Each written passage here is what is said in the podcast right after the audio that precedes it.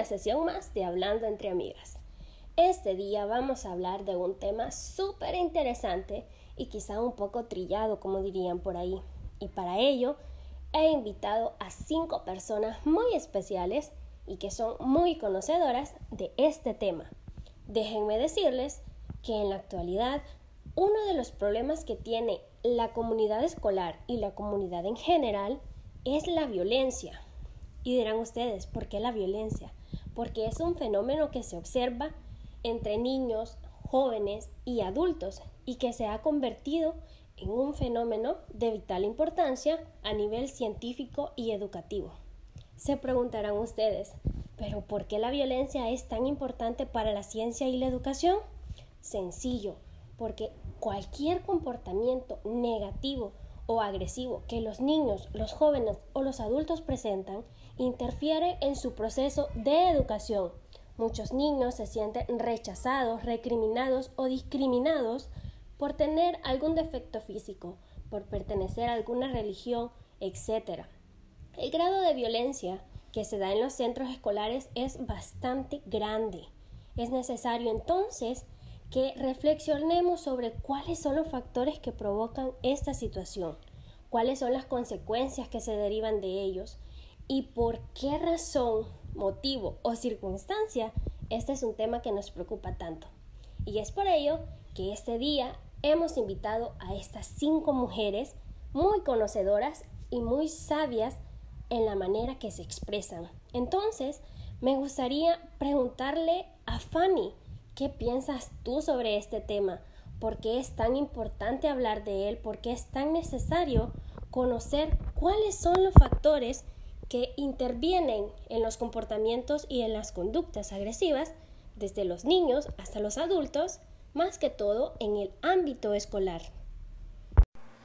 Exacto, Roxana, es que la violencia nos preocupa, la verdad, porque este es algo que vemos reflejado en la vida, en la conducta de aquellos niños, que puede que haya una habilidad o un talento en esas personas, pero es donde nosotros es necesario, dice, dar énfasis a las estrategias para poder prevenir a la violencia escolar, así como reconocer los indicadores.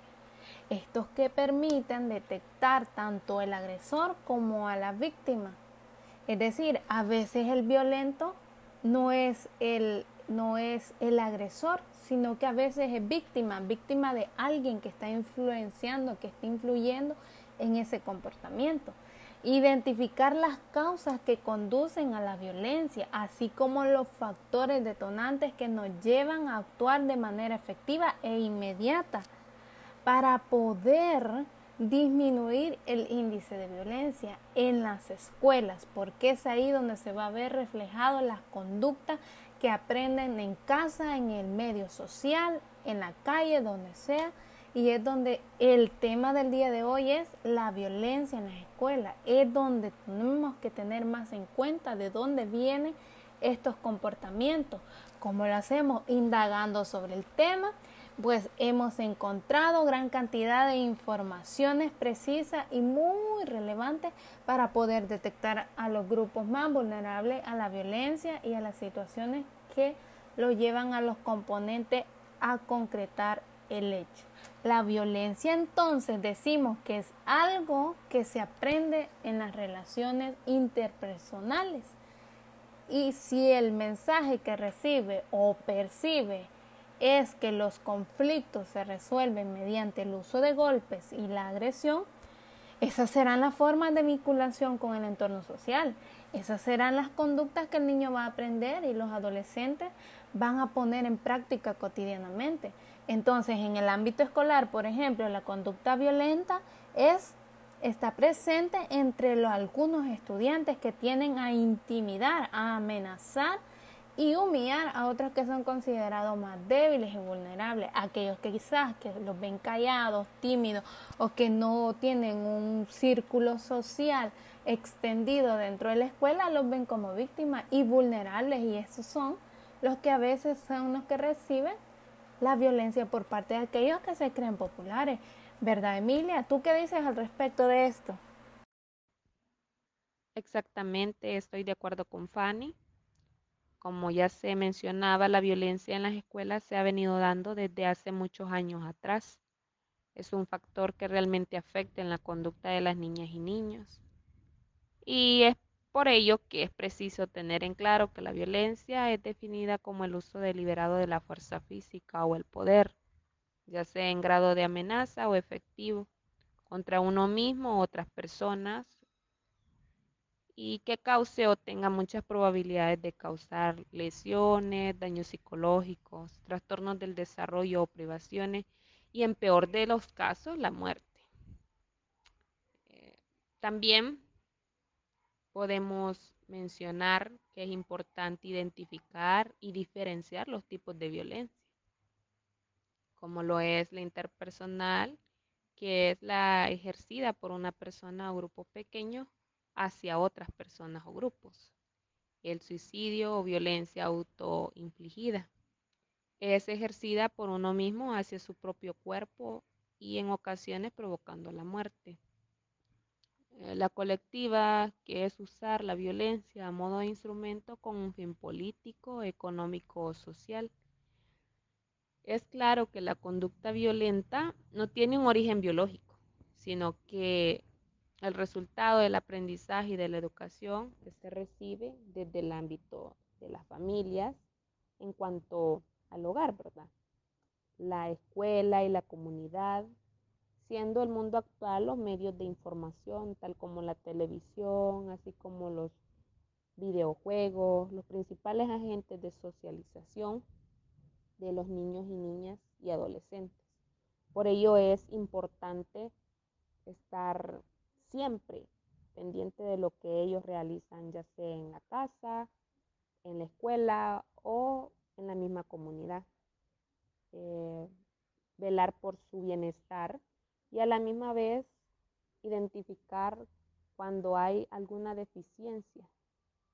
No sé qué opina mi compañera Roxana acerca de ello. Exactamente como lo menciona la compañera Fanny y Emilia. La conducta violenta es algo que se adquiere de las relaciones interpersonales, de las relaciones que los niños o las niñas tienen con su familia, con sus amigos, las relaciones que tienen con las personas que están en su contexto más cercano y próximo. Entonces la conducta violenta no es algo que tiene origen biológico. Un niño o una niña no nace siendo agresivo, no nace con la mentalidad de solucionar los problemas mediante gritos, mediante rechazos, humillaciones y golpes. Es algo que los niños aprenden de su entorno. El mundo está cambiando en gran medida pero la violencia es un fenómeno social que aunque pasen los años, se mantiene. En este sentido, se vuelve necesario e importante poder identificar y reconocer todos aquellos factores de riesgos que se dan en los centros escolares, en la casa, en los parques, en los lugares públicos, todos aquellos aspectos que generan o provocan violencia de cualquier tipo. Es por eso que nos hemos reunido hoy con estas cinco mujeres que son profesionales de la educación. ¿Y por qué de la educación? Porque la conducta violenta, la conducta agresiva, interfiere en el proceso educativo de los niños y de las niñas de nuestra sociedad. Es por eso que en estos momentos queda el micrófono abierto para que cada una de ellas dé su punto de vista sobre cuáles son las causas que ellas creen que generan este tipo de comportamiento y qué es lo que podemos hacer como docentes, como personas adultas, para poder cambiar esa realidad. Así que queda el micrófono abierto y estamos atentas a escuchar sus grandes aportes en esta problemática de carácter social. Respecto a lo que mencionaba la compañera Fanny y Emilia, son muchos y son también muy diversas las causas que pueden influir en el comportamiento violento o en la agresividad de los niños y de las niñas, dentro de las cuales podemos mencionar que al tener una familia disfuncional, al carecer de un apoyo familiar y también al pertenecer a un grupo religioso. Eh, estos son algunos de los factores más comunes que generan violencia. Muchas veces en los centros escolares se puede ver cómo las personas ejercen algún tipo de violencia, rechazo o discriminación a las personas por ya sea por no pertenecer a una familia nuclear o también por pertenecer a una religión que no es la misma de los demás o también por no celebrar las cosas que ellos celebran, se ven como acciones sencillas, pero comúnmente son motivos para implementar violencia dentro del centro escolar. Bueno, para poder erradicar o minimizar estas situaciones, eh, se vuelve necesario la implementación de charlas de concientización con los jóvenes, estudiantes, docentes y administrativos del centro escolar. Básicamente, siguiendo con lo que mencionaba la compañera Carla, sabemos que la violencia es un tema que cada vez más preocupa a las escuelas porque no hay muros ni paredes que permita evitar que esa violencia llegue a esa escuela, más allá de la preocupación que tienen tanto los alumnos, los padres y a la vez nosotros como docentes también. Sabemos que la violencia con frecuencia presenta miedo e impotencia. Cuando la violencia en la escuela se presenta con toda fuerza, dureza y sabemos que esta es cada vez más con frecuencia. Muchas veces pretendemos justificar la violencia como algo natural, diciendo que los seres humanos somos violentos por naturaleza, pero nosotros sabemos que realmente no son así. Nosotros debemos cambiar eso porque eso no es natural. Lo presentamos muchas veces con agresividad. Decimos, esa agresividad es natural y sabemos que no es eso natural. Decimos, así son las guerras y sabemos que tampoco es por genética, no. La violencia nosotros mismos tenemos de ponerle un alto. También a la vez podemos mencionar algunas causas como diríamos defectos físicos, malformaciones motoras, problemas de lenguaje y sabemos que existen otras más. Sabemos que en la actualidad es necesario detectar con rapidez para poder intervenir la violencia escolar, ya que sabemos que este es un fenómeno que debe ser asumida de manera conjunta. Sabemos que las actividades educativas, nosotros como docentes y los padres de familia, también los propios alumnos deben de ejercer su voz. ¿Para qué? Para establecer acciones preventivas para evitar la violencia. Yo sé que muchas veces no podemos resolver ese problema porque es a la larga un problema muy grande. Muchas veces tenemos queremos resolver los conflictos interpersonales, especialmente, digamos, si han padecido dentro del hogar, ya que sabemos que básicamente hay muchos problemas que se dan en el hogar. Es por ello que los niños van a reflejar al centro escolar enojo, frustración o miedo esa agresividad la van a demostrar a la escuela. ¿Por qué? Porque ellos lo han vivido en el seno familiar donde viven.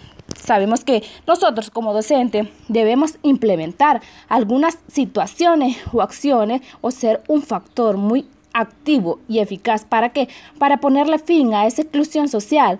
Nosotros debemos ser un modelo de conducta positiva para que en la escuela no haya discriminación y brindar espacios seguros tanto a alumnos como padres de familia para que ese alumno pueda sentirse acogedor, feliz y que ya no haya mucha violencia. Sé que esto es un factor que a la larga se lleva mucho tiempo, no lo podemos evitar de un solo, pero podemos ponerle un alto a la violencia. Es cierto, la violencia en los centros educativos es un comportamiento que se refiere a una serie de incidentes crueles repetidos en el tiempo, con un rol definido de víctima y victimario. Incidentes que obedecen a la intención de intimidar de forma física, verbal o psicológica a la víctima a fin de obtener una cuota de poder sobre ella. Como lo han mencionado, son muchos los factores que producen estos comportamientos me parece importante agregar algunos en particular que tienen mayor impacto en los grupos más vulnerables, como es el caso de los niños. Está uno que es la exclusión social o el sentimiento de exclusión, la ausencia de límites en el comportamiento social, la exposición continua o a la violencia reflejada en los medios de comunicación también, la integración de bandas que hacen uso de violencia como forma de comportamiento habitual, problemas familiares como causa de violencia, separación, violencia intrafamiliar. Y para evitar este tipo de situaciones y promover el cambio, se hace necesario trabajar desde la educación para la comunidad educativa en su totalidad. Se trata de plantear una educación y convivencia escolar basada en la enseñanza de conocimientos, ya sean conceptuales, actitudinales y procedimentales. Eso que dice Rosario tiene mucha importancia y es que yo pienso también que la televisión, los videojuegos, el internet, el chat, revistas, etcétera, se ha generalizado en nuestro país, provocando un aumento de la preocupación social por la influencia negativa que éste ejerce sobre los adolescentes, más en aquellos que no tienen una supervisión de adultos, más que a tempranas edades se le da un teléfono a un niño y está socialmente quizás solo interactuando con quien no se sabe, aunque en un se puede comprobar que entre los instigadores de las conductas violentas y agresivas compiten en primer lugar las películas y los videojuegos. O sea, ¿qué películas están viendo los niños? ¿Qué videojuegos están jugando? ¿Qué videojuego es el que está de moda? Vamos a ese punto y veamos que desde allí vienen las conductas agresivas. O sea, cuánto tiempo estos niños o estos adolescentes, incluso adultos, pasan interactuando en videojuegos o viendo películas que generan violencia. Entonces, a partir de esto vemos estos comportamientos. Por supuesto que para poder cambiar estas situaciones en los centros escolares es necesario implementar diversas estrategias metodológicas que permitan erradicar o minimizar cualquier acto de violencia, transmitir una serie de valores, respeto, tolerancia, empatía, compañerismo, cooperación, etc., fortaleciendo aquellas habilidades sociales y comunicativas elaborar normas de convivencia consensuadas que favorezcan la convivencia en sociedad, transmitiendo estrategias de gestión de conflicto y alternativa ante la agresión, fomentar la sensibilización sobre lo que se está ocurriendo en nuestras aulas. Es que esto va a favorecer el apoyo y el respaldo escolar y familiar de forma que vamos a sensibilizar al profesorado sobre la importancia de una formación específica sobre la convivencia escolar y promover la participación colectiva en una iniciativa que mejore el estado de la convivencia en nuestros centros educativos. En definitiva, educar ciudadanos que convivan en armonía. Por ejemplo, que ya no solucionen que el que habla más fuerte es el que lleva las de ganar. El que dice más palabras groseras es el que pone respeto. No, en la escuela necesitamos educar tanto a hijos como a padres. Súper acertados sus comentarios, compañeras, sus intervenciones. En realidad nos hemos dado cuenta que son muchas las causas que provocan que una persona adopte un comportamiento agresivo o violento. Como lo decía Carla, el tener una familia disfuncional, y el tener una familia disfuncional, como ella lo mencionaba, no era que el niño no vivía con una familia nuclear. Es que muchas veces las familias se vuelven disfuncionales porque los padres no cumplen con el rol que tienen que cumplir. No son personas amables, amorosas, que protegen a sus hijos, sino que tienen comportamientos violentos. Mamá y papá discutiendo, los tíos que no se llevan bien. Y además de esto, los medios de comunicación tienen una gran influencia en ese tipo de comportamientos.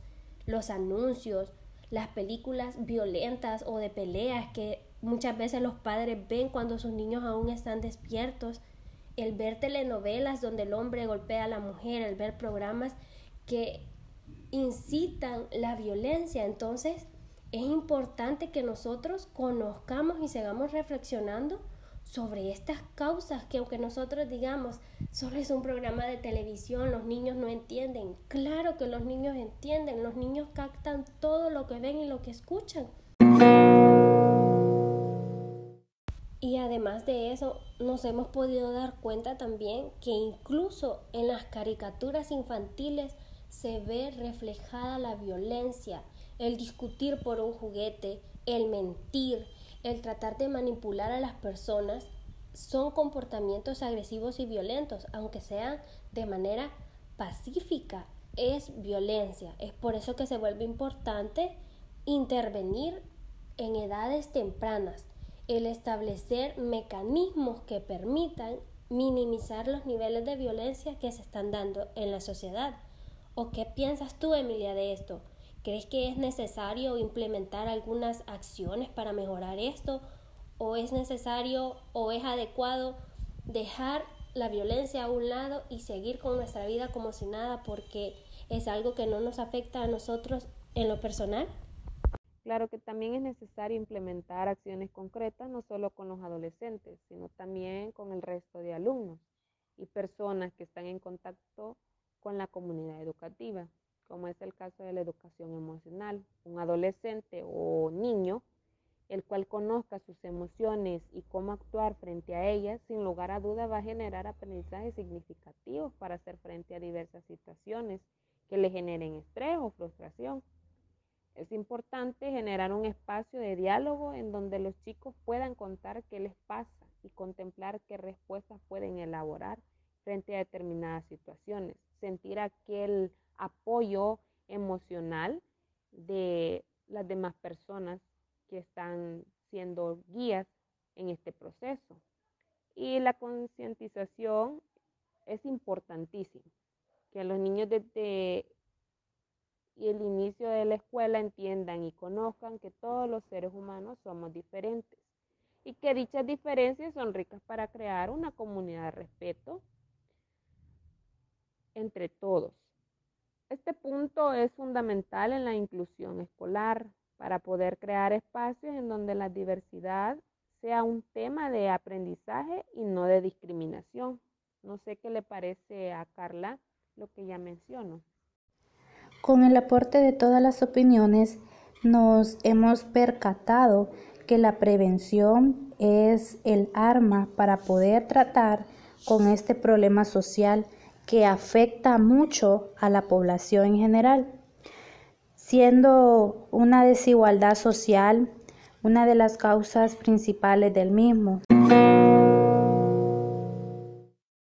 Exacto, así como lo mencionaba la compañera Carla, sabemos que la desigualdad básicamente es uno de los factores que más influye en la violencia. Es por esta razón que nosotros como docentes debemos trabajar en pro de la educación. ¿Para qué? Para que esa educación sea igualitaria, a la vez justa y equitativa, promoviendo la no discriminación para que podamos disminuirla bajo ningún motivo respetando los derechos tanto de los alumnos como de los docentes, los niños, fomentándoles los valores día a día y sobre todo sabemos que la empatía, ya que hoy en día tanto nos hace falta como seres humanos. Sabemos que también si queremos reducir la desigualdad, debemos de crear unas acciones. ¿Para qué? Para que esas acciones puedan ir disminuyendo también la discriminación. Debemos de capacitar a estudiantes y docentes de forma integral, como lo repito, darles las mejores herramientas para que ellos puedan trabajar mejor crear contenidos que se adapten a la realidad de cada niño y niña. Digamos, básicamente yo sé que no es así, pero sabemos que cada niño tiene su propio aprendizaje. Motivar tanto a los docentes a seguir aprendiendo y sobre todo luchar para que no haya desigualdad. Así vamos a evitar la, la violencia, la desintegración social. Es cierto, compañeras, el nivel de agresividad y violencia ha crecido notablemente en los últimos años. Creemos que esto se debe principalmente a la sociedad, ya que los problemas de violencia y en especial la del ámbito escolar es causada por niños o jóvenes que son víctimas o testigos de violencia. Es importante destacar que tanto las víctimas como los agresores pueden padecer daños físicos e incluso llegar a la muerte así como lo han manifestado en, los recortes que hemos anexado. Debemos tener en cuenta que si no trabajamos eficazmente en forma conjunta con la familia y la sociedad, correremos el riesgo de que la violencia escolar llegue hasta tal punto de trágico, así como lo demuestra estos anexos. Como se ha venido mencionando a lo largo de esta sesión, Para introducir nuevos cambios y medidas en la escuela, se deben aprovechar y potenciar las habilidades y recursos que posee el contexto en el que estamos inmersos, favoreciendo la relación entre la familia, la escuela y la comunidad, dejando de lado los prejuicios y mostrando una actitud favorable donde predominen el diálogo, el respeto y la cooperación mutua. Entonces, se vuelve imprescindible que el profesorado actúe como un hilo conductor, como un mediador entre la realidad y los problemas que se están viviendo. Para ello, el docente debe caracterizarse por su formación y el compromiso que tiene por el bienestar común, no por el bienestar de él únicamente, sino por el bienestar de todos. ¿Y cómo lo pueden hacer? Creando espacios institucionales en las escuelas para el trabajo en equipo, que ya se deje a un lado la individualidad de cada persona el trabajar en equipo donde se puedan plantear los problemas cotidianos del aula y buscar entre todos las soluciones más adecuadas al contexto de la escuela en la que se está trabajando. El no plantear soluciones tomando como base la realidad de la escuela donde labora Fanny, en Chiquirín. ¿Y será que la realidad que tiene ella es la misma realidad que se vive en una escuela de San Francisco Botera? ¿Verdad que no? Entonces, se tiene que trabajar en base a la realidad. Este tipo de comportamientos agresivos comúnmente los podemos observar en la escuela desde los niños más pequeños hasta los más grandes. Entonces, este tipo de actividades que se han mencionado fomentan la cooperación entre compañeros, el aprendizaje mutuo y el intercambio de roles.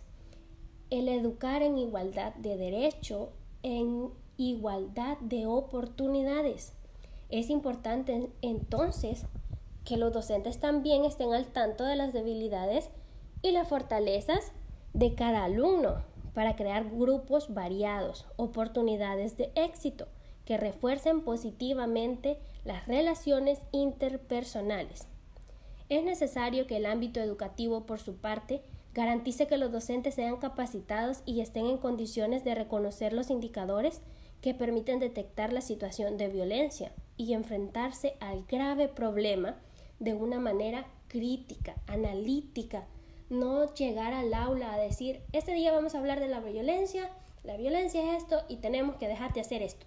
No, se tiene que educar emocionalmente a los jóvenes. Es necesario que los docentes sean personas estables emocionalmente y que sean capaces de identificar todos los factores de riesgo que hacen que la violencia se vuelva un problema que está latente día con día. Y antes de finalizar con el programa del día de hoy, tenemos un agradecimiento especial para las maestras Fanny, Emilia, Carla, Zaira y Rosario, que este día nos ayudaron a profundizar un poco sobre el fenómeno de la violencia, sus causas y qué podemos hacer para cambiar esta triste situación. Así que sin más que agregar, nos vemos en un próximo hablando entre amigas y esperamos realicen este día una pequeña acción que ayude a cambiar el mundo.